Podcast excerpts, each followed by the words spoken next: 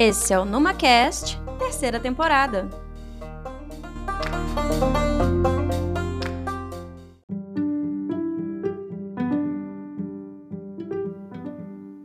Olá, pessoal! Como vocês estão? Hoje é quarta-feira, dia de episódio novo. Indo na pegada do Dia Mundial de Meio Ambiente e entrando no clima da hashtag oficial da ONU, Uma Só Terra, hoje nosso tema é a conservação da caatinga, um bioma único e exclusivamente brasileiro. Para esta conversa, convidamos a doutora Marina Antodiovani da Fonseca, com graduação em Ciências Biológicas pela Universidade Estadual Paulista Júlio de Mesquita Filho, mestrado em Ecologia pela Universidade de São Paulo e doutorado em Ecologia pela Universidade Federal do Rio Grande do Norte. Essa conversa está única e imperdível. Vem ouvir!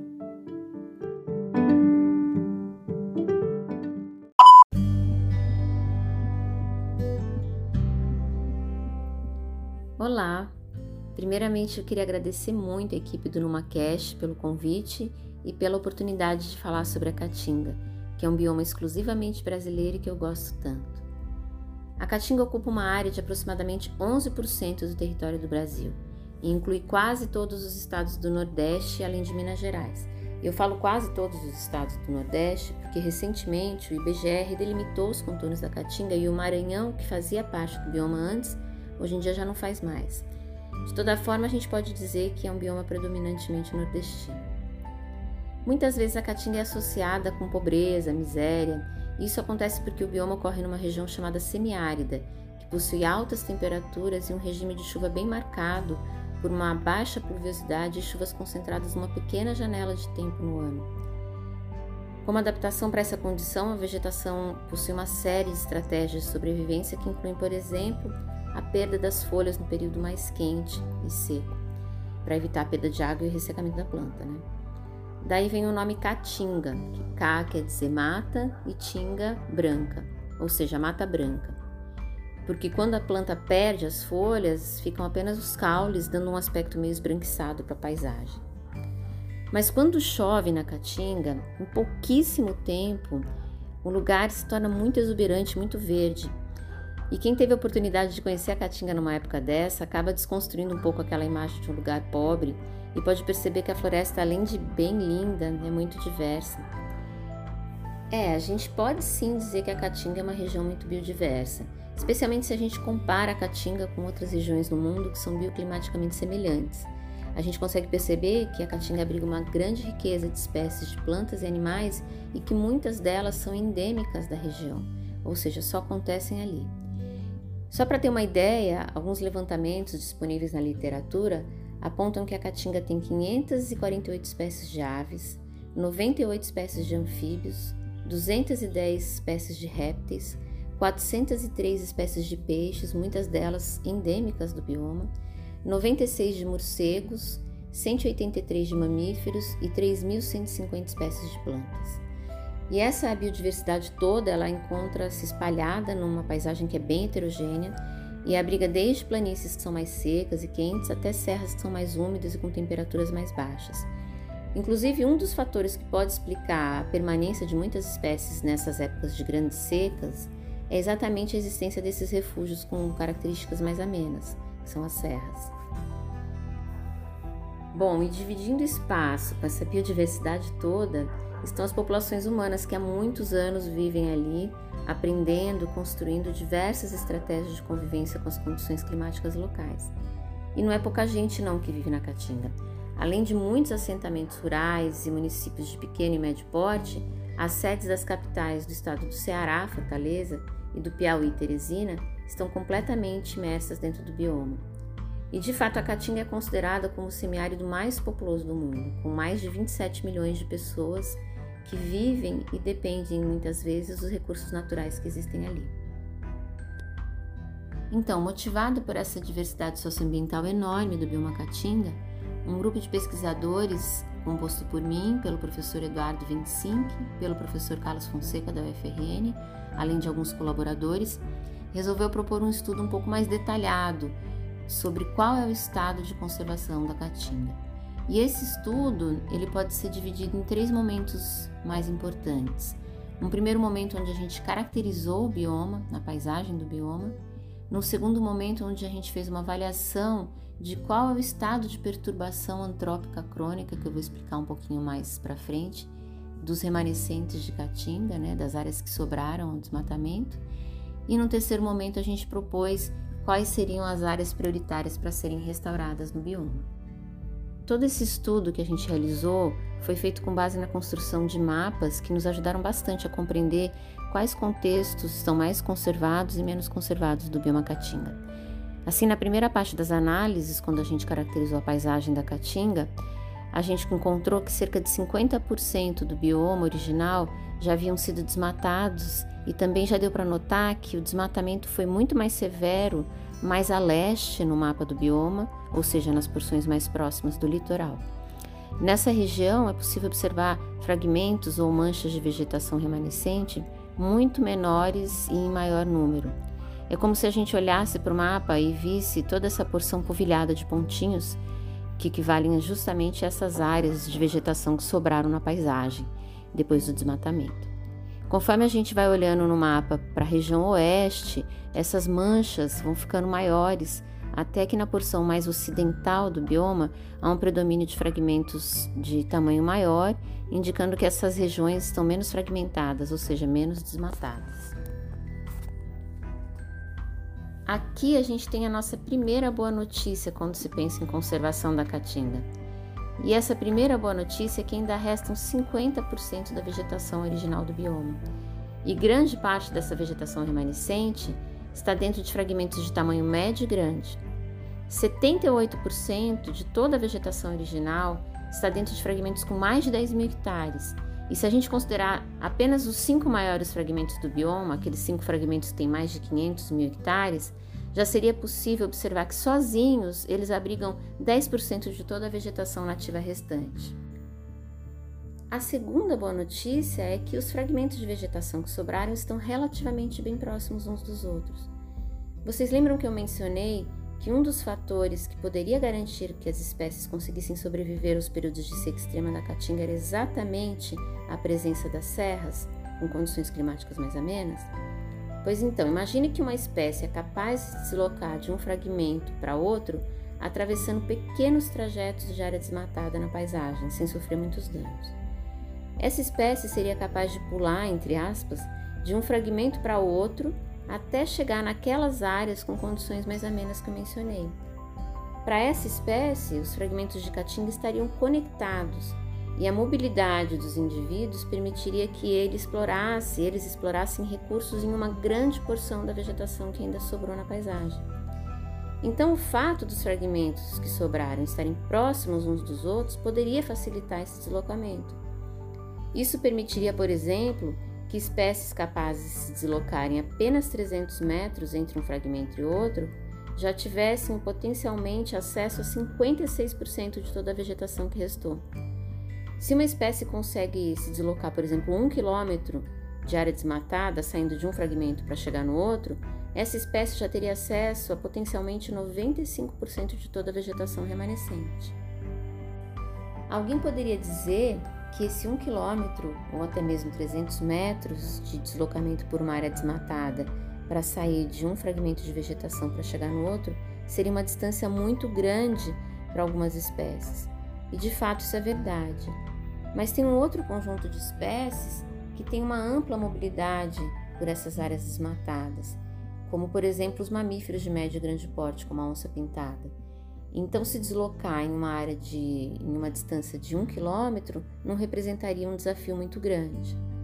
Mas aí fica aquela pergunta: se na Caatinga a gente tem ainda uma grande quantidade de área remanescente e esses remanescentes estão muito conectados, por que, que muitas populações de espécies que a gente esperava que estivessem ali, que conseguem se deslocar por essas áreas desmatadas, estão com populações muito baixas ou mesmo desapareceram de algumas áreas da Caatinga?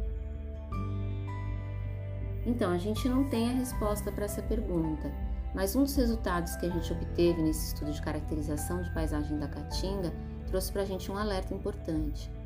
Ou seja, Embora a gente tenha 50% da vegetação de caatinga remanescente e esses 50% estejam bem conectados, A má notícia é que os fragmentos que sobraram possuem muita área de borda. E isso permite que agentes nocivos que estão nessas áreas desmatadas do entorno possam acessar com facilidade o interior dos fragmentos. Nosso estudo mostrou, por exemplo, que 77% de toda a caatinga remanescente está a menos de um quilômetro de uma borda com área desmatada e praticamente 100% está a menos de 5 quilômetros. Isso então traz para caatinga uma característica de muita acessibilidade, acessibilidade a caçadores, por exemplo, e tantos outros agentes que podem vir dessas áreas do entorno, essas áreas desmatadas do entorno, para dentro dos fragmentos, causando danos para os fragmentos. Como consequência dessa nossa constatação de que os fragmentos de Caatinga estão muito acessíveis, a gente resolveu então fazer um estudo um pouquinho mais detalhado sobre o grau de perturbação antrópica crônica das áreas de Caatinga que ainda restaram. A perturbação antrópica crônica é aquele tipo de distúrbio causado pela ação humana também, mas que, diferentemente da perturbação aguda, como desmatamento, por exemplo, ela não é tão visível aos olhos. Ela é mais silenciosa, é mais duradoura e ela gera fragilidades que são cumulativas, que vão se instalando no sistema ao longo de muitos anos. Quando a gente se propõe a estudar a perturbação antrópica crônica, o interessante é que a gente consegue enxergar é, tons de cinzas nesses fragmentos remanescentes de vegetação. É como se a gente conseguisse perceber qual é o grau de integridade dessas áreas em função dos distúrbios que elas vêm sofrendo ao longo dos anos, como caça, por exemplo, é, extração de lenha, é, entrada de gado, de espécies exóticas. Mas é muito difícil a gente conseguir medir a perturbação antrópica crônica de grandes áreas como o bioma Caatinga, por exemplo, porque exigiria da gente um intenso trabalho de campo para a gente verificar de tempos em tempos qual de fato tem sido a ação desses distúrbios. Então, o que a gente fez nesse trabalho foi é, gerar alguns proxies que seriam indicativos de quais seriam essas perturbações antrópicas crônicas nos fragmentos de caatinga. E como proxy, a gente usou a distância de assentamentos rurais, por exemplo, distância até alguma cidade, alguma sede municipal, é, densidade populacional da, da região, pelos dados do IBGE, distância de estradas pavimentadas e não pavimentadas, é, densidade de criação de gados bovino, caprino e ovino, é, e entre outros fatores que a gente mediu, a gente sobrepôs essas informações em mapas e conseguiu medir é, um grau de perturbação antrópica crônica potencial desses fragmentos remanescentes de caatinga. Nesse nosso estudo, a gente conseguiu perceber que, de um modo geral, todos os fragmentos de caatinga que restaram eles estão sujeitos a algum grau de perturbação antrópica crônica. E o que mais interessa para saber esse grau de perturbação é o contexto em que esse fragmento está inserido. Ou seja, se um fragmento de vegetação estiver imerso numa área com grande quantidade de pessoas morando em volta, com muita criação de gado, próximo a muitas estradas é, e outros possíveis vetores de distúrbio, esse fragmento, mesmo sendo grande, ele vai ter um alto grau de perturbação antrópica crônica. Então, o que importa mais, segundo os dados que a gente viu, é o contexto em que esses fragmentos estão inseridos. Mas aí vocês podem me perguntar assim: então quer dizer que na caatinga tanto faz se os fragmentos são grandes ou pequenos? Não, na verdade não, e eu vou explicar pra, por que para vocês. A perturbação ela é sempre maior nas regiões mais próximas às bordas do que no interior do fragmento. Dentro do fragmento, lá dentro, esses níveis de perturbação antrópica crônica, eles sofrem uma redução, enquanto nas áreas de borda, é, eles são muito maiores. Então, se você quer de fato conservar áreas de interior, áreas que são mais íntegras da caatinga, necessariamente você vai ter que conservar fragmentos maiores, fragmentos de grande tamanho. Num terceiro momento, depois que a gente fez a caracterização da paisagem do bioma e fez essa análise do estado de conservação dos remanescentes de vegetação, a gente propôs uma avaliação de quais seriam as áreas prioritárias para serem restauradas de toda a Caatinga. E para encontrar essas áreas, a gente dividiu o bioma inteiro em pequenas bacias hidrográficas, na verdade foram 10.406 ao todo. E num primeiro momento a gente calculou para cada uma dessas bacias hidrográficas pequenas qual seria a resiliência dessa bacia. A resiliência nada mais é do que uma medida da capacidade de um sistema, no caso essas pequenas bacias hidrográficas, de se recuperar depois de um dano e voltar ao seu estado original. No nosso caso, para calcular a resiliência dessas pequenas bacias hidrográficas, a gente usou dois critérios. Um é o quanto que essas bacias ainda têm de remanescente de vegetação nativa, e o segundo é o quanto que esses remanescentes que estão dentro dessas pequenas bacias estão conectados. Daí a gente partiu da, das premissas de que aquelas bacias que apresentam uma grande quantidade de remanescentes e uma alta conectividade não seriam bacias prioritárias para serem restauradas. Essas bacias estariam em estado de conservação bom o suficiente para que elas se regenerassem sem a necessidade de ações de restauração. No outro extremo, como uma segunda premissa, a gente assumiu que aquelas bacias com baixa resiliência, ou seja, que apresentam pouca quantidade de vegetação remanescente e com baixa conectividade, também não seriam prioritárias para a restauração, uma vez que vão demandar muitos recursos financeiros e humanos para que as ações de restauração tenham, tenham sucesso. Assim, a gente assumiu que as bacias de resiliência intermediária, ou seja, aquelas com valores intermediários de quantidade de vegetação e conectividade, seriam as nossas bacias focais, uma vez que com relativamente poucos recursos, a gente teria grandes probabilidades de ter sucesso nas ações de restauração.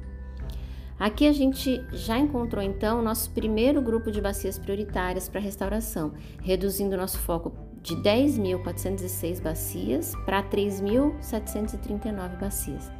Notem que esse trabalho tem como intenção auxiliar na adoção de estratégias e políticas públicas, otimizando os esforços e os recursos escassos que a gente tem para as ações de restauração. E então, assim, nessa primeira triagem que a gente fez, a gente já estaria direcionando nossa atenção para cerca de um terço das bacias da Caatinga, ou seja, otimizando os recursos. Mas ainda assim, seriam muitas bacias, quase 4 mil.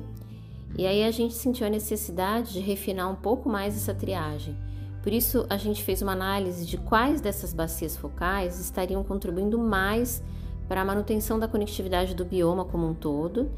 E depois disso, a gente calculou qual era a riqueza de espécies de plantas ameaçadas de extinção presentes em cada uma dessas bacias. Agregando essas duas variáveis, a importância das bacias para a conectividade do sistema como um todo e a importância para a manutenção da biodiversidade, usando a distribuição de 350 espécies de plantas ameaçadas de extinção no bioma, a gente conseguiu reduzir ainda mais as bacias consideradas como mais prioritárias para serem restauradas. Essa triagem resultou em 86 pequenas bacias hidrográficas consideradas como de prioridade máxima Considerando que apenas 38% dessas bacias estão desmatados, restam apenas 2.769 km que, segundo as nossas análises, deveriam ser alvo prioritário das ações de restauração. Por fim, eu queria dizer que esse trabalho todo que a gente realizou de caracterização da paisagem do bioma, análise do estado de conservação dos remanescentes e definição das áreas prioritárias para a restauração representa o primeiro trabalho com análise espacial feita para a escala do bioma como um todo. E todos os resultados que a gente obteve estão publicados em revistas científicas e eu espero que sejam úteis para aquelas pessoas que pretendem se aprofundar um pouquinho mais nesse conhecimento. Um abraço e muito obrigada.